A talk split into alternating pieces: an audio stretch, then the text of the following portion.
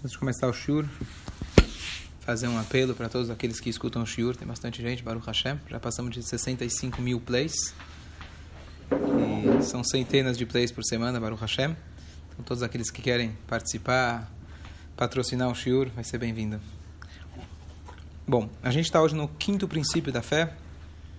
São os 13 princípios da fé do Rambam.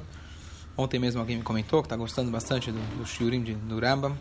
Então, antes da gente ler o próprio princípio, alguém ontem me fez, anteontem me fez uma pergunta é o seguinte: Nós falamos diariamente que Namogu Kol na passagem, na travessia do mar, a gente lê que depois que Hashem fez todos os milagres da saída do Egito, todos eles, os povos de Canaan, se derreteram, morreram, morreram de medo. A tal ponto que 40 anos depois que eles saíram, quando eles foram espionar a terra, Arachav, famosa história lá no início do livro de Yoshua, fala, então tá todo mundo morrendo de medo de vocês. Então ele falou, ele fez a seguinte pergunta: se todo mundo está com medo de Hashem, estão conscientes da força de Hashem, como que eles tiveram a coragem de se opor ao povo judeu, de fazer guerra contra o povo judeu? Das sete, dos sete povos que moravam lá, seis optaram por fazer guerra e um optou fugir. Kirgashi foi para a África. Então, ele fez a pergunta: espera aí, se eles sabem da força de Hashem, se eles acreditam em Hashem e estavam com medo de Hashem, como que eles tiveram coragem de lutar? E aí eu respondi para a pessoa uma coisa que esse na verdade é o intuito do nosso estudo. Emuná significa fé, significa exercício. E se você não exercita o suficiente, a tua fé pode ser uma coisa apenas teórica. O Talmud fala para gente, Ganva apuma de martarta Rahmanakari significa Ganva é o Ganav, o ladrão. Na porta do túnel que ele está cavando, escavando para poder assaltar o banco, a casa, Deus nos livre. Ele vira para Deus e fala: Deus, ajuda que essa gneive, que esse roubo vai ser bem sucedido. bem sucedido. Bastante dinheiro, sem polícia no meio do caminho, sem ter problemas, sem ter nenhuma intercorrência. Eu posso fazer, né? Casa de papel, sem problema nenhum. Tá certo? O roubo de ontem, o ladrão tinha uma emuná exacerbada. Eu não sei quem é o roubo de ontem. Foi o maior roubo da história. Então, a pergunta é: então, a Guimarães traz essa situação, que ele vai lá e reza para Deus, e teoricamente não tem lógica nenhuma. Se você acredita em Deus, a ponto que você sabe que é Ele que vai te dar a bênção para você ser bem sucedido, como é possível que você não cumpra a lei básica de Deus de não roubar? Mas isso é, na verdade, isso é um protótipo do ladrão. É um, na verdade, é um exemplo mais, talvez, exagerado. Mas nós, no dia a dia, sem perceber, fazemos a mesma coisa. Quantas vezes a gente pede, por favor, que dê certo? Alguma coisa que não é 100% aquilo que realmente Hashem... 100% caché. 100% aquilo que Hashem quer. E a gente quer que dê certo. E a gente vai lá e reza para Hashem, pede para Hashem. Então, isso é uma natureza nossa. Por quê? Porque emuná, de fato, não é que dizer que o ladrão não acredita em Deus. Ele acredita em Deus e ele não, não nega. Você pergunta para ele se acredita em Deus, Baruch Hashem, roubei bem. Né? Baruch Hashem não acredita em Deus, conhece o, né, o ateu, graças a Deus eu sou ateu. Ele acredita. Mas o que acontece? A palavra emuná, é às vezes, não, falta bitachon. Emuná, às vezes, ela pode ter como, como, ser, como ser algo que está acima da pessoa. É trazido que emuná, na verdade, vem do nível espiritual, que da onde vem a emuná do Yehudi? Emuná não é lógica, emuná é fé. Da onde vem a nossa fé? Então nós temos, nós temos uma ligação com Hashem que está acima da nossa compreensão. Que isso se chama na linguagem cabalística maslayu hazi, o teu mazal, a tua vamos traduzir como áurea, não é a tradução, muito longe da tradução certa, mas você tem uma conexão que ela, uma parte sua lá em cima que ela enxerga Hashem, ela sente Hashem. E de alguma maneira isso acaba vindo, acaba vindo também para o teu consciente. Porém, isso não necessariamente vai mudar a sua forma de ser. Para você mudar a sua forma de ser, você precisa daquilo que é trazido no Mamar do Rebbe Vatata Etzaveh, o último Mamar que o Rebbe entregou para os Hassidim e ficou como um legado, que o Moshe Rabbeinu é chamado Roe Neeman, pastor fiel do povo judeu. O que quer dizer pastor fiel? A tradução simples, era um pastor, ele era o líder que todo mundo podia confiar nele. Pastor fiel, Roe Neeman, que significa que ele alimentava a fé de cada um de nós. Cada um de nós já temos a nossa própria fé. Mas o Moshe Rabbeinu é aquele que vem incentivar para que você perceba que essa fé que você já tem, ela possa de fato mudar o seu dia a dia. Então, emuná significa, às vezes, algo que está distante, e a ideia da gente treinar a emuná, fazer que dessa, dessa emuná possa mudar as suas atitudes no dia a dia. E não sermos como esse ladrão que reza para Hashem para poder roubar. A pergunta é, como a Yodi que não tem emuná, como que ele pode exercer a emuná dele? Então, número um, não existe Yehudi que não tem emuná. Você pode pegar, por exemplo, olha, tem uma criança que tem um talento musical, mas ele nunca exerceu. Se você levar ele num professor, vai exercer, ele vai saber desenvolver e ele vai poder ser um músico, sei lá. Mas não é toda criança que tem talento musical. Você pode passar uma vida inteira ensinando para um, ele tone deaf, ele é surdo, não, não consegue captar. Agora, a diferença é que emuná já faz parte do nosso ser. Então, faz uma grande diferença, isso na visão, principalmente da parte mística da Torá.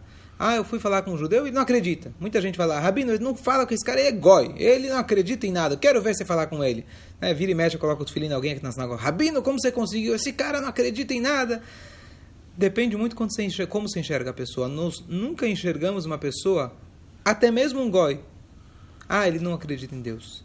Todo mundo tem uma conexão com Hashem. Muito mais um Yodi que tem Nefesh Elokit e assim por diante. Nós enxergamos a pessoa e damos um voto de confiança. Eu sei que você tem emuná. Talvez você está meio confuso, talvez você não está consciente. E o meu papel é conseguir despertar aquilo que você já tem. Então não existe um Yodi que não tem emuná. Pode ser que não está consciente, não está vivendo de acordo com a sua emuná. Então já muda completamente. Quando você diz que a pessoa, quando a pessoa tem o dom musical, agora Falta, falta, falta revelar, falta desenvolver. Mas número um, todo Yudi tem. Como você, como você revela isso? Então, uma das coisas principais é a conexão com o tzadik. Isso ajuda você a ter a sua emuná mais forte. Por quê? O que é o tzadik? O tzadik é você, é, é você na sua melhor, é, na sua melhor forma. O que é o tzadik? O tzadik é um espelho da tua alma. Então, se você olha o tzadik, você se inspira nele, isso ajuda que você fortifique a sua emuná. Agora, não adianta só o tzadik fazer, você tem que fazer a sua parte. No dia a dia, cada vez treinar mais iluminar mais. Aqui tem um ponto muito importante na visão racídica, que isso aqui é uma coisa incrível, que o Altreb escreve no Tânia. Às vezes a pessoa, ele de repente tem sfeikot bemuná, dúvidas na emuná. Um dia ele acorda e fala, poxa, estou trabalhando para Deus, fazendo mitzvah, fazendo tzedakah. Será que tudo isso é verdade? Então, conforme outras linhas, você vai dizer, bom, então você tem que ir lá estudar o livro tal, o livro A, B, C, que vão te provar que Deus criou o mundo, que Deus. Sabe o que o Altareb fala? Tira isso da cabeça. Isso aqui é literalmente um bilbul do Yetzirará, uma confusão que o Yetzirará quer, te, quer te colocar. Não, mas eu preciso resolver isso. Não tem que resolver nada, tira da tua cabeça. Porque você tem a imunar. Você tentar agora, tentar responder para esse tipo de argumento, você vai só se encrencar mais. Então, a gente tira isso da cabeça. Não que não tenha momentos da gente estudar sobre a fé em Hashem, etc. Mas quando vem esse tipo de pensamento, ele fala, nem dá bola. O que é estranho. Você diria, bom, se alguém está com problema de emunar, tá certo? Então para tudo, congela tudo e vamos começar do zero. Resposta que não. Continua fazendo o que está fazendo, continua servindo a Deus, esse tipo de pensamento vai embora. Essa é a forma. Então, se a emuná fosse algo que é construído, então você diz, bom, se eu estou com dúvidas de emuná, então eu perdi a emuná para começar do zero. Mas se a emuná é algo que é desenvolvido, se por algum momento vem um pensamento e diz, bom, será que, isso é, será que isso tudo é verdade? Será que vale a pena? E assim por diante. Será que existe Axé mesmo? Será que existe Torá? E assim por diante. Então, você simplesmente ignora esse tipo de pensamento. Não vale nem a pena você lidar com esse tipo de pensamento. E dessa forma, assim, é uma, é uma, é uma diretriz muito, um princípio muito interessante que Hassidut Tani coloca para gente. Certo? E aqui cabe então a história que uma vez veio alguém, se eu não me engano, foi para o Tzemach Tzedek, e ele falou: Rebbe, eu estou com problemas de emuná. Sabe, você acorda um belo dia e fala: será que tem Deus? Será que é tudo verdade? E o Rebbe fez uma pegadinha com ele. Ele falou: e vai que você tem razão. O Rebbe, como assim? O senhor falando uma coisa dessas? Falou: tá vendo? Não se preocupa. Certo? o fato que você se revoltou, está achando um absurdo que eu não acredito em Deus, então isso já mostra que você acredita profundamente em Deus. Tá certo? Sim. Então o Rebbe fez uma pegadinha com ele e falou: e se você tiver razão?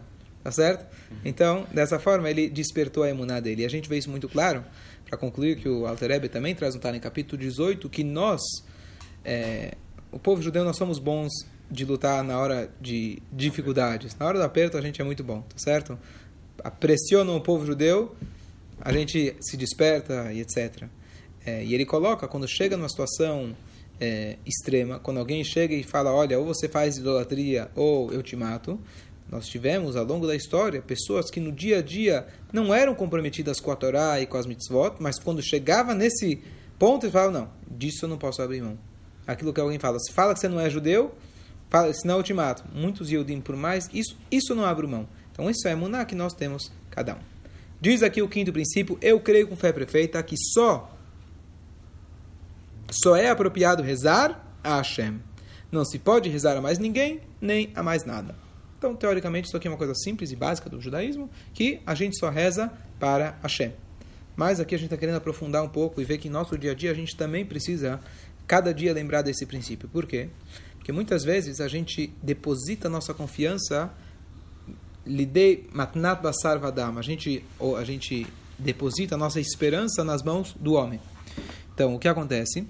Então, um exemplo para isso, já contei algumas vezes essa passagem que eu escutei dele, Aquele homem, Rubashkin, não importa agora os detalhes, mas ele foi preso, estava com uma sentença de 27 anos de prisão.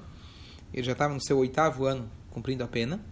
E quando estava oitavo ano, mais ou menos, ele, é, ele recebeu uma, uma notícia do, do, do advogado. O advogado veio lá visitar ele na cela. E o advogado falou: Olha, queria te dar uma notícia. Qual que é a notícia? Que hoje a gente terminou o último dos últimos dos últimos dos recursos e foi negado significando que ele ia ficar mais 19 anos preso. Essa, calma, então essa é a história. Então, é o que eu quero contar é o que ele pensou naquele momento, o que ele conta, pelo menos, uma coisa incrível. E ele falou o seguinte, olha, é, ele virou para Hashem, ele estava tranquilo, ele falou, olha, até agora eu poderia dizer que minha imuná não é completa, porque estava esperando talvez o advogado, talvez o amigo, talvez o apelo, talvez aquilo, alguma coisa vai funcionar. E ele virou e falou para Hashem, falou, olha, agora que acabou todos os, os recursos, agora está contigo. Agora eu sei que a minha única emuná é em você. E no dia seguinte, o Trump deu uma canetada e ele saiu.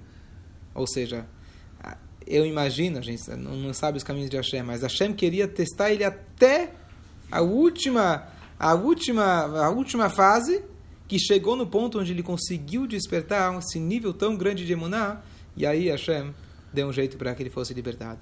Então, isso aqui é uma coisa que a gente tem que se lembrar. Por quê? Estamos dizendo aqui de um judeu, uma pessoa que acredita em Deus e reza para Deus todos os dias. Não tem dúvida. Mas, no fundo, na nossa cabeça, a gente fala, olha, acredito em Deus, mas é, tem que fazer minha parte. Não digo que não. Mas tem que fazer sua parte como? Porque Deus falou que você tem que fazer sua parte. Não porque a sua parte vai mudar alguma coisa. Mas enquanto eu estou fazendo a minha parte, é muito normal eu falar, olha, de manhã eu rezo para Deus, à tarde eu faço minha parte. Então, o advogado tem o seu papel e Deus tem o papel dele. Não. Nesse aspecto, o advogado tem que chamar ele porque Deus falou que você tem que chamar ele. Mas não é o advogado, não é o juiz, não é. Ninguém pode mudar o seu destino a não ser Hashem. Então, quando a gente reza para Hashem, muitas vezes a gente reza com meio coração.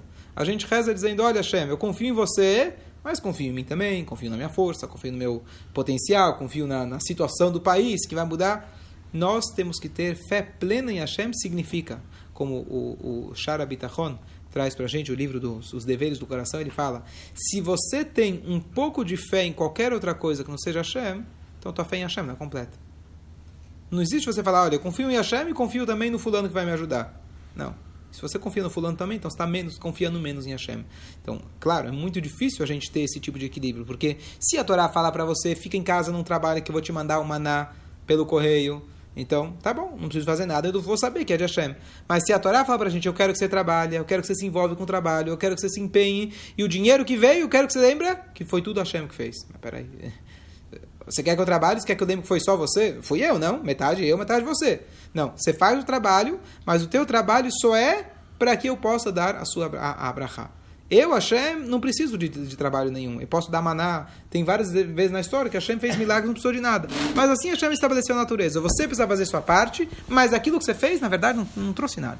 Você não, fez, não, fez, você não fez absolutamente nada. Você fez a, aquilo que Hashem te mandou para que ele pudesse trazer a brachá. E a gente encarar o dia a dia dessa forma é muito difícil, mas é muito enriquecedor. Quando você enxerga que quando aquele cliente te deu as costas, aquele cara que precisava te pagar não te pagou. Você entende claramente que o único lugar que você vai resolver é na tua reza. O único lugar que você vai resolver é com as tuas mitzvot com Hashem. Sim, você vai ligar para o cara e falar, ó, oh, está me devendo. Mas não mais do que isso. Você não precisa ficar maluco, não, mas se eu fizer assim, se eu fizer assado, e se eu falar com fulano e ciclano, você fica cozinhando na tua cabeça achando que você vai mudar a situação. Faça, faça o que tem que ser feito mas não além daquilo que tem que ser feito. A gente aprende isso de Esther. Na hora que ela foi falar com a Hashverosh, ela foi depois de um jejum de três dias, para fazer o apelo pelo povo judeu. Ela não tinha sido chamada pelo rei. Se ela entrasse sem ter, sem ter sido chamada e o rei não quisesse ver, ela teria pena de morte. O que, que ela falou? Tá certo que eu estou jejuando. Tá certo que eu estou feia. Três dias de jejum. Claro que eu vou perder a minha beleza. Eu só fui escolhida por isso. Mas o que a Hashem falou? Preciso fazer minha parte. Minha parte é o quê? Vou até o rei. Eu vou até o rei. Pronto, vou até o rei. Fiz o pedido e acabou. Eu não preciso ficar agora pensando, não, se eu me embelezar mais, se eu fizer A, B ou C, o rei vai gostar de mim? Não, você não precisa de todas essas coisas. É um ponto de equilíbrio delicado, como a gente já falou. Até que ponto você vai trabalhar, até que ponto você vai se dedicar. Mas o princípio é esse, pelo menos a gente tem esse princípio na nossa cabeça. Lo levador leit palel. Lo com vav, somente a ele é digno da gente rezar. Não adianta você rezar para alguém, por, por alguém, ah, poxa, que fulano mude você tem que rezar apenas para Hashem. E na hora que a gente tem esse tipo de fé em Hashem, a nossa vida muda completamente. E os resultados, como nessa história que eu contei agora, são diferentes. São, são diretos. E aqui a gente vê também uma, uma passagem, acho que também é do Tzemach Tzedek, que ele falou o seguinte, que quando uma pessoa está, Deus nos livre, se afogando, é um, uma metáfora, né? E ele tem ao lado dele uma palha, uma palha boiando. Ele fala, olha, Hashem é tão grande que ele pode fazer com que com essa palha, apesar que não tem chance nenhuma de uma palha me ajudar a boiar, mas é uma palha. Quem sabe eu posso, Deus pode fazer um milagre e fazer com que eu possa segurar na palha, eu vou boiar. Então ele fala, isso ainda não é emuná. Emuná é quando nem a palha você tem. Então Deus nos livre, uma situação de situação de saúde, onde o médico falou, olha, tem 0,0001 de chance da pessoa conseguir ultrapassar aquela situação. E você fala, bom, é zero, é 0001, mas quem sabe 001, né? Não, é 100% de chance, porque está nas mãos de Hashem. É difícil de pensar dessa forma. Claro, às vezes precisa de milagres, às vezes precisa ser um milagre maior do mundo, mas essa é a realidade, que tudo está nas mãos de Hashem, literalmente. E a gente tem que fazer a nossa parte mas lembrar ao mesmo tempo que está 100% nas mãos de Hashem. Isso é muito difícil. Por isso a gente precisa lembrar, Anima Amin Bemunash Leimar, eu acredito plenamente, eu volto e falo e repito todos os dias que não tem mais nada nesse mundo que possa me trazer benefício ou contrário, apesar de que eu tenho que fazer a minha parte, tudo vem de Hashem.